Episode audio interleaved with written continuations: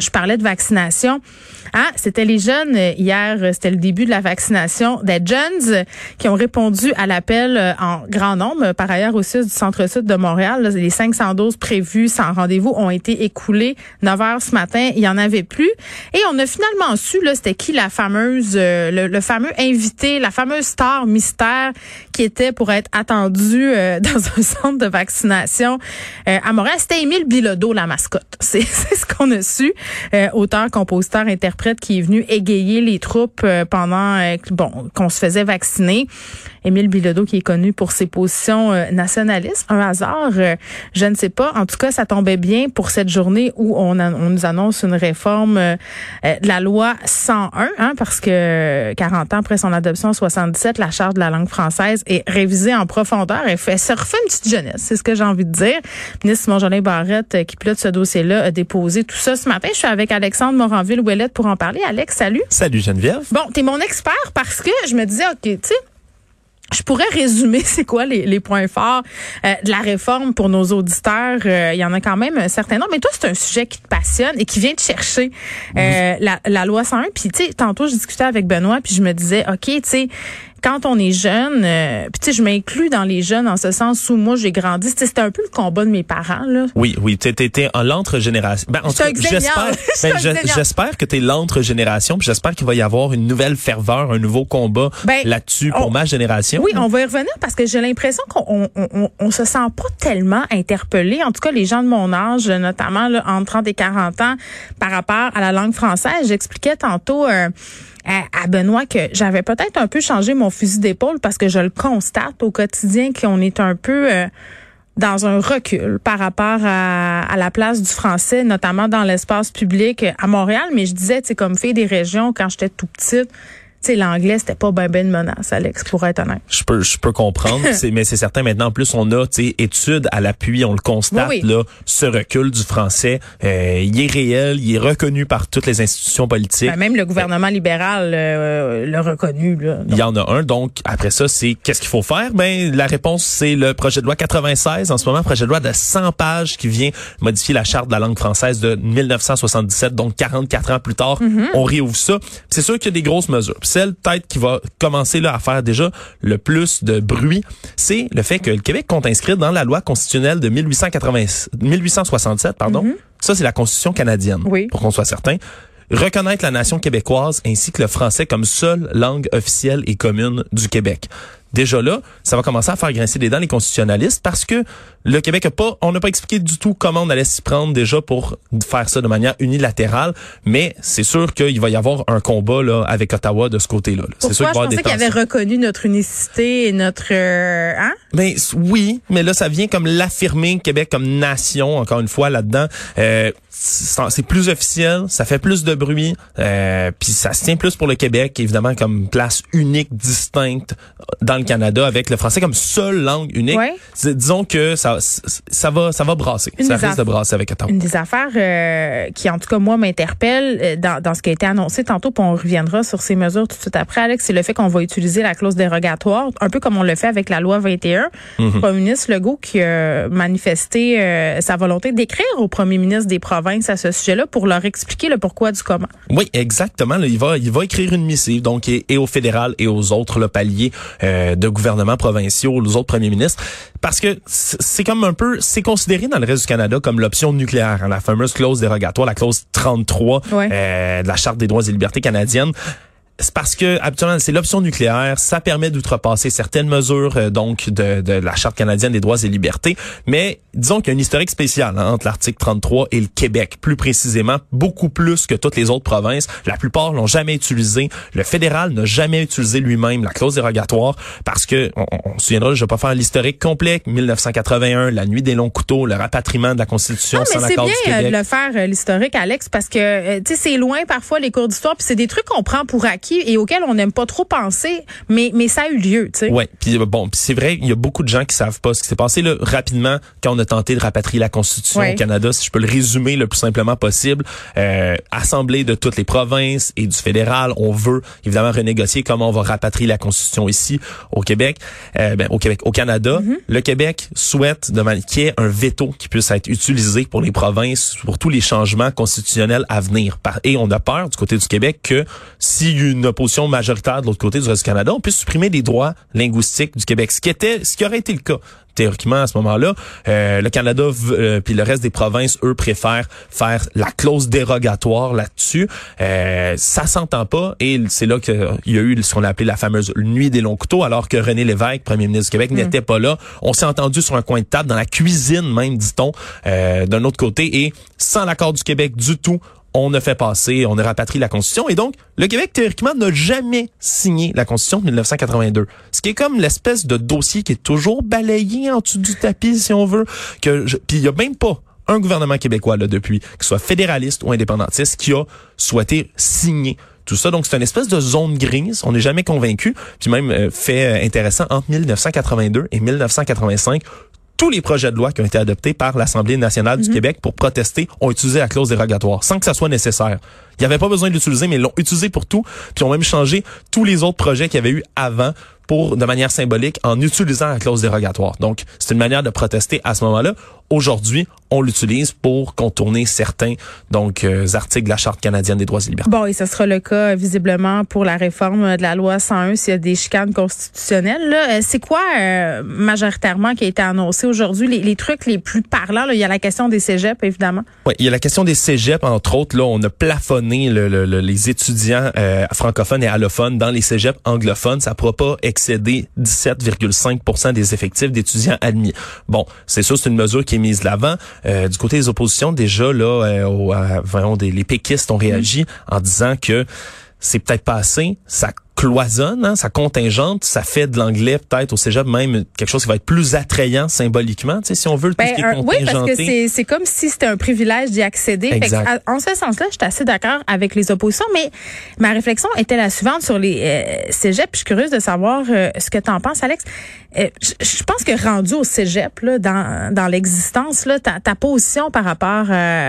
Euh, au français déjà assez bien établi hmm. et, je ne sais pas dans quelle mesure les étudiants qui choisissent de, de faire leur corpus en anglais vont poursuivre par la suite. Je sais qu'il y a des études qui ont été faites là, euh, qui ont sous-tendu là, que les étudiants qui étudiaient en anglais avaient tendance à le faire au sexe supérieur dans les universités, mais j'ai l'impression que c'est à ce niveau-là, le, destin est déjà scellé, rendu là. Peut-être. Honnêtement, je, je, je, ne saurais dire. Moi, je, je, si je prends mon exemple personnel, moi, je pense que ma position a beaucoup évolué, même depuis le cégep, sur tout ça. Ouais. Il, y a, il, y a, encore le temps de se faire une tête. Hein. Il est jamais trop tard pour changer d'idée dans la en français? Euh, oui, oui, absolument en français pour tout. Puis d'ailleurs, euh, si, pendant qu'on est dans les études, l'épreuve uniforme de français va être obligatoire à l'ensemble des étudiants des cégeps anglophones aussi, sauf ceux qui ont fait études hmm. primaires, secondaires complètement en anglais. Ça, c'est une bonne affaire. Ça, c'est une bonne affaire, on, ce qu'on le sait. Après ça, il y a des gens, peu importe la langue de, naissance, peu importe la langue des études, qui veulent se réorienter, par exemple, en étant euh, mm. dans les corps professorales, en enseignement. Puis on l'a vu dans les dernières années, des rapports désastreux sur les épreuves de français, euh, des, des, étudiants qui rentraient donc pour devenir professeurs à leur tour. Il y a quelque chose à faire, donc c'est une mesure qui est intéressante. Si on passe, si tu permets, dans les autres mesures, il y a la création, dans tout ce qui est administratif, d'un ministère de la langue française. Parce qu'en ce moment, Simon Gimbarette est le ministre délégué donc à la langue française. Il n'y a pas de ministère à proprement parler. Il va y en avoir un maintenant, donc pour avoir une gouvernance complète, il va y avoir un ou une ministre de la langue française. Également, un poste de commissaire à la langue française qui est créé pour traiter toutes les plaintes puis rendre compte de la situation linguistique du Québec. Donc, quand il va y avoir des plaintes, puis c'est quelque chose d'intéressant, je vais y revenir quand on va parler du travail, mais on peut porter plainte donc au sein de, de cet organisme-là qui va être chapeauté par le commissaire de la langue française, qui va rendre donc compte de cette situation linguistique-là.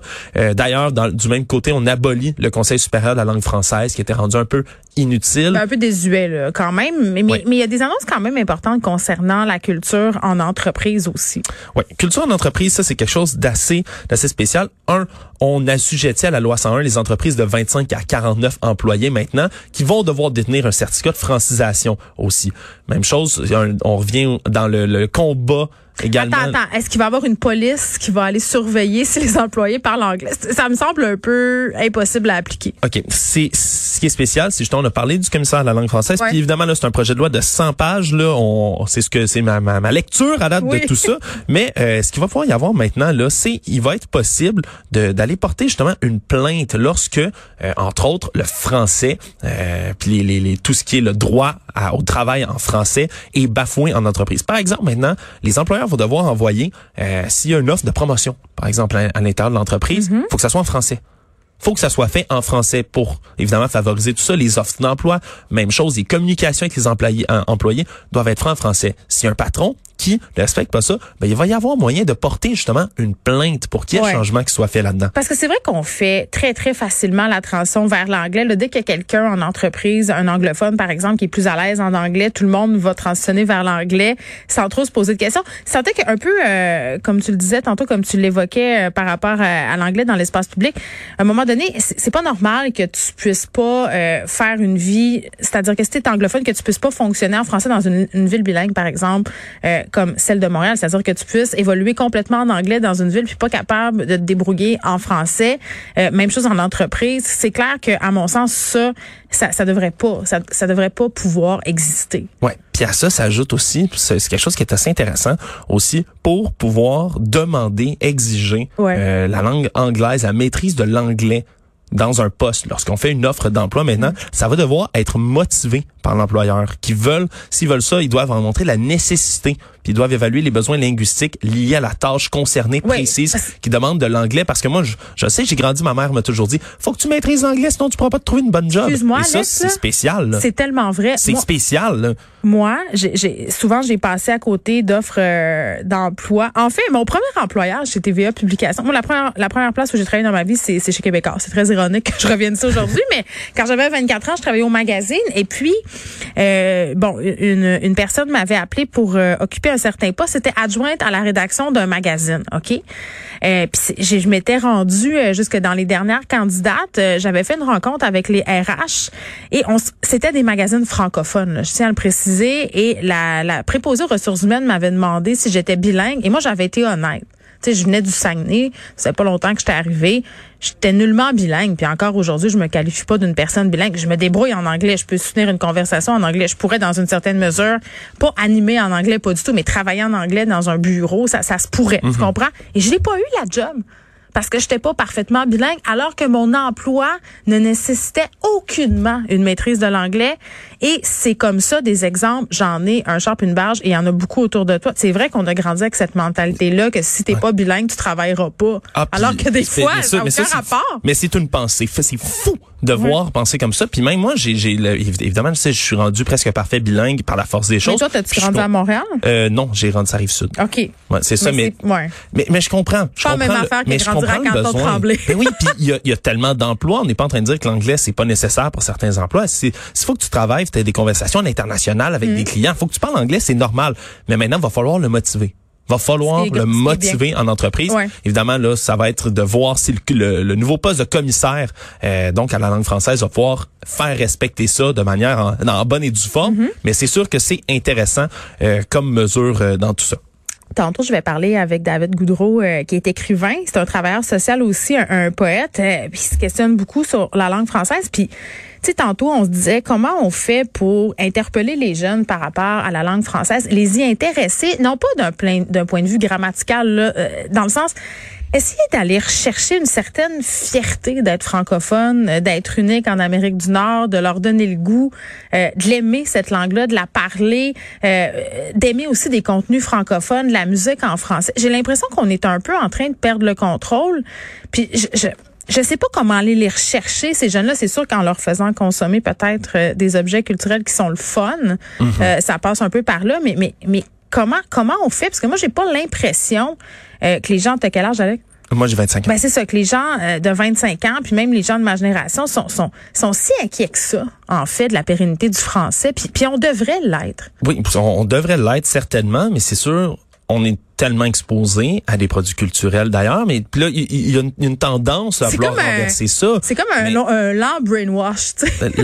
Lentement, mais sûrement, mais il, faut pouvoir être fier de, de, de, de la langue française. C'est mhm. important, c'est unique, puis c'est pas assez souvent mis de l'avant à quel point c'est unique. Puis je sais que pour plusieurs, là, ça va paraître stupide d'aller l'inscrire dans la loi constitutionnelle de 1867. Et ça sert à quoi? Pourquoi on va reconnaître ça? Ben, je comprends, mais c'est symbolique. Il y a quelque chose d'éminemment important dans ce symbole-là. Et surtout, ce que j'ai hâte de voir, tu, tu, qu'est-ce qui pourrait ramener une flamme? C'est fou ce que je vais dire, mais c'est peut-être un conflit qui va pouvoir ramener ça? Ben, la pandémie, moi, je pense que ça aura aidé à refaire découvrir un certain nationalisme. Pour vrai, là, je, euh, je, tu je trouve pas que la CAQ, c'est un gouvernement parfait, puis je trouve, tu sais, on peut leur reprocher bien des affaires, mais, mais moi, à bien des moments, pendant cette pandémie-là, j'étais fière puis d'être québécoise puis j'étais fière de voir comment on sortirait de bord puis toute l'ingéniosité dont on a fait preuve pour se sortir de cette affaire-là puis avoir des solutions. Puis ça faisait longtemps que je m'étais pas sentie de même pour vrai. puis surtout il a fallu si tu permets il a fallu qu'on se débrouille par nous-mêmes aussi hein. exact. Puis on avait l'exemple du reste du monde puis là c'était vraiment là les frontières sont fermées on est notre côté puis le système de santé c'est un système de santé québécois c'est une, prérogative provinciale. C'était pas au fédéral que ça s'organisait. On avait tout le loisir même de voir à quel point sur certains dossiers le fédéral a eu une grossière incompétence sur certains dossiers mm. qui en ont mieux géré d'autres. On a pu voir la part des choses puis voir vraiment qu'est-ce que le Québec on a fait nous pour saisir notre dans le fond notre destinée, mm-hmm. ce qu'on avait à faire là, je t'utilise des grands termes mais ce qu'on pouvait faire nous-mêmes sur ce dossier-là parce qu'on était livrés à nous-mêmes. Puis on a été fiers mais on a vécu une psychose aussi hein, des fois c'était là on a plus de cas que le Royaume-Uni au complet, au prorata de la population, ça va pas. Euh, j'ai pas dit que c'était parfait. Ah, des euh, fois, on adore notre système de vaccination, on a vécu toutes les étapes. C'est ça. Bon ben euh, je vais revenir tantôt avec David Goudreau sur notre fierté de parler français, comment on pourrait aussi réintéresser les jeunes à, ce combat-là qui, qui qui est pas fini en fait, puis qui est, qui est plus important que jamais de mener, à mon sens, parce que tu parlais d'évolution de la pensée.